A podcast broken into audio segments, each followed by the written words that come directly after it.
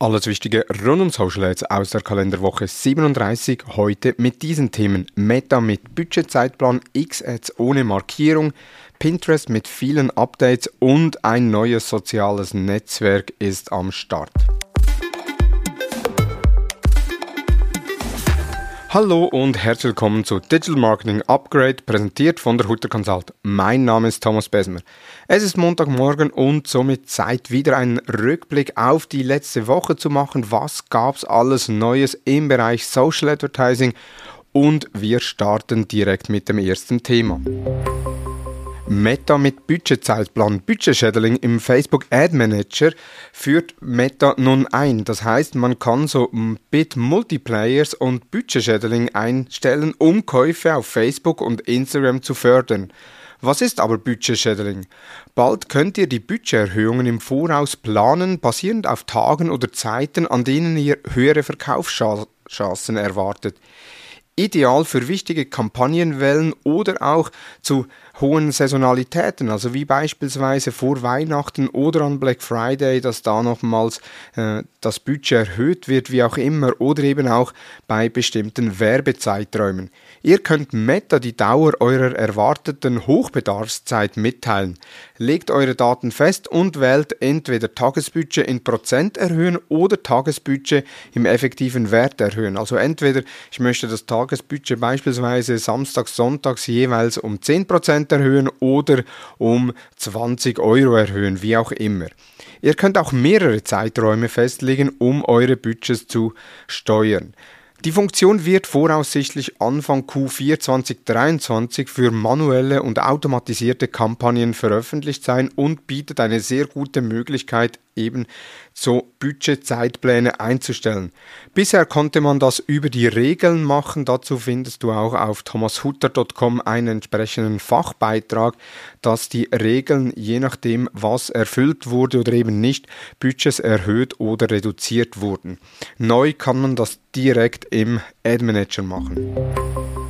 Pinterest mit Shopping, Update des Business Managers und Creative Studio. Pinterest hat eine Vielzahl neuer Produktupdates und Funktionen für Nutzer, Werbetreibende und Agenturen angekündigt.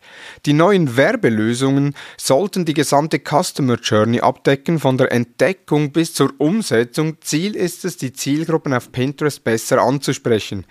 Es gibt jetzt mehr Anzeigeformate zur Steigerung von Reichweite und Interaktionen.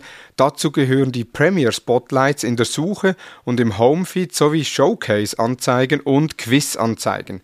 Premier Spotlights wurden erweitert und ist jetzt in vielen Ländern einschließlich Deutschland verfügbar.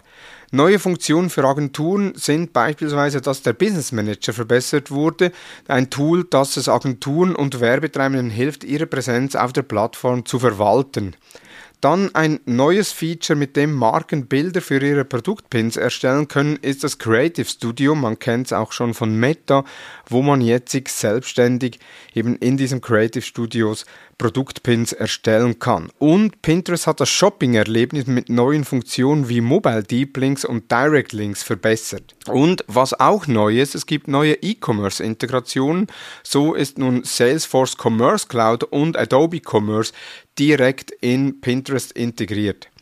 Eine neue Funktion, mit der Nutzer Ideen visualisieren und kuratieren können, ermöglichen das Erstellen von interaktiven Collagen-Pins und das ist auch ein neues Format, das nun Pinterest lanciert. Also auch da Pinterest steht nicht still, sondern entwickelt sich immer weiter, was die Werbelösungen anbelangt.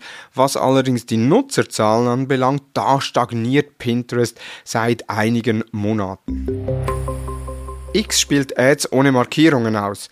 Kürzlich hat X, also ehemals Twitter, die Markierungen für gesponserte Posts angepasst.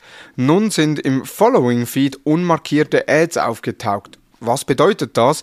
Einige User haben in ihrem Following-Feed entdeckt, dass re neben regulären Posts auch Ads integriert sind, die nicht als Ads markiert wurden, also nicht irgendwie als gesponserte Beiträge markiert sind, aber eben solche gesponserten Beiträge sind. Es ist unklar, ob es sich um einen technischen Fehler oder eine bewusste Entscheidung handelt.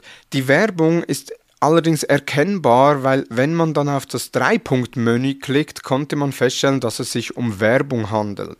Eine Darstellung von Werbepostings ohne Markierung wird in Deutschland gegen das Gesetz gegen den unlauteren Wettbewerb verstoßen. In den USA könnte es gegen die Werbevorgabe der Federal Trade Commissions, kurz FTC, verstoßen. X hat die Werbemarkierung kürzlich so angepasst, dass sie für viele User schwerer zu erkennen ist. In den USA wird die neue Markierung bereits verwendet. Experten fordern, dass die Federal Trade Commission eine Untersuchung zu X Verwendung von nicht markierten Ads durchführt und prüft, ob es sich um irreführende Geschäftspraktiken handelt. Spannend ist auch, dass die neue CEO Linda Jaccarino die im Juni von NBC Universal zu X gekommen ist. Sie sollte eigentlich das Vertrauen der Werbetreibenden stärken, doch seit der Einstellung hat sie mit einem Gutschein von 250 Euro bzw. 250 Dollar versucht, Werbetreibenden zurückzugewinnen und jetzt die Maßnahme, dass da unter Umständen Beiträge oder Ads nicht mehr als gesponserte Beiträge markiert wurden, wird wohl das Vertrauen von Werbetreibenden nicht massiv erhöhen. Dann noch etwas, was weniger mit Social Advertising zu tun hat. Es gibt ein neues soziales Netzwerk namens FAFS. FAFS, ein Netzwerk, das bereits eine Million Dollar für seine Close Friend Only Plattform gesammelt hat. Doch was ist FAFS? Das Ziel von FAFS ist es, das soziale Netzwerk zurück zu seinen Wurzeln zu bringen und Menschen dabei zu helfen, starke und bedeutungsvolle Verbindungen zueinander aufrechtzuerhalten. Es wird kein Status-Update-Feld geben, kein Newsfeed oder auch kein Posteingang und auch Photosharing, wie es andere neue Plattformen anbieten, steht nicht im Mittelpunkt. Fafs möchte eine leichte Erfahrung bieten, die nicht ständig mehr Zeit in der App erfordert. Das heißt, sie legen den Fokus auf echte Freundschaften. Das Netzwerk wird sich auch auf Updates von Freunden und das wirkliche Geschehen in ihrem Leben konzentrieren. Man wird daran erinnert, wann es Zeit ist, sich wieder mit Freunden zu verbinden, allerdings auf eine andere Art und Weise, als es andere Apps machen.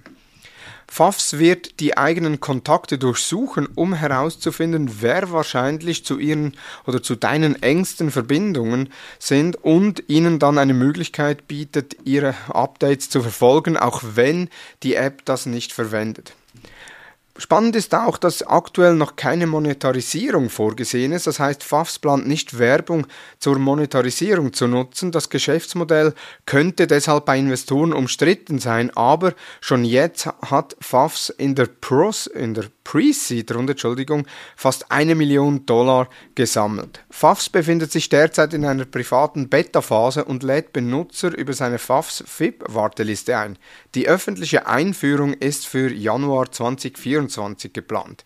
Ich habe es deshalb erwähnt, weil seit Be Real, was ja nicht wirklich den Durchbruch geschafft hat, eigentlich kein neues soziales Netzwerk mehr aufgetaucht ist.